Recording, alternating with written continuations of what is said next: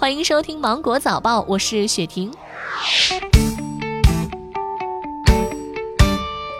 十一号，国务院联防联控机制新闻发布会上，国家发改委党组成员、秘书长丛亮表示，目前除了湖北以外的地区正在逐步复工复产，企业要配备消毒液、体温枪等物资，为职工配发口罩等防护用品，切实保障职工的合法权益。未休假的工资报酬应按照有关的政策保障落实。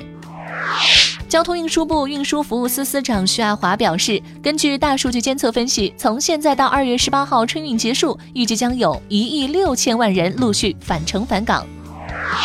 随着各地开始逐渐复工返岗，日常如何安全出行成为大家关注的问题。中国疾控中心消毒学首席专家张刘波认为，私家车好于共享单车，好于公交地铁。然而，不是每一个人都有私家车。丁香医生认为，骑共享单车几乎不会感染，当然步行也相对安全。但是如果要选择交通工具，中短途路程还是共享单车更为合适。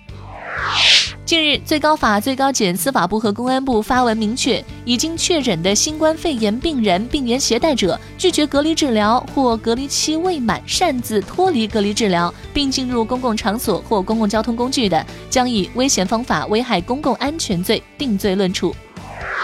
为方便学生旅客进行机票退改，民航局要求从昨天的零点起，在该时间点之前已经购买了三月三十一号二十四点前航班机票的学生旅客，如果在航班起飞前凭学生身份证明要求退票或将机票改期的，航空公司及其客票销售代理应为其免费办理，不得收取任何费用。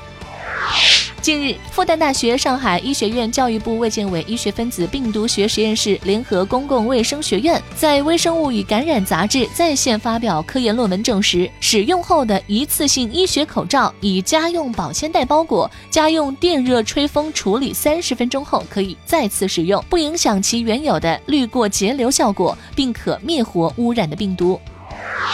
智联招聘日前发布的调查报告显示，新冠肺炎疫情并没有影响招聘薪酬的涨势。节后复工第一周，全国三十八个核心城市的平均招聘薪酬为九千三百一十一元每月，比去年同期八千三百一十一元每月提高了百分之十四点五二。二零二零欧洲最佳旅游目的地的评选结果日前正式揭晓，法国小镇科尔马以十七万九千七百二十三票，成为今年最佳的欧洲旅游胜地。紧随其后的是希腊首都雅典和格鲁吉亚首都第比利斯。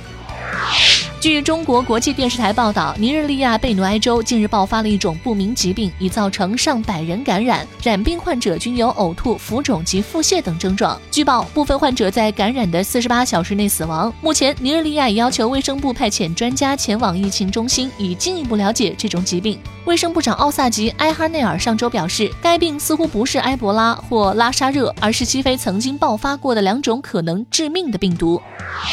好了，以上就是今天新闻的全部内容。我是精英九五电台的雪婷，祝你度过美好的一天，拜拜。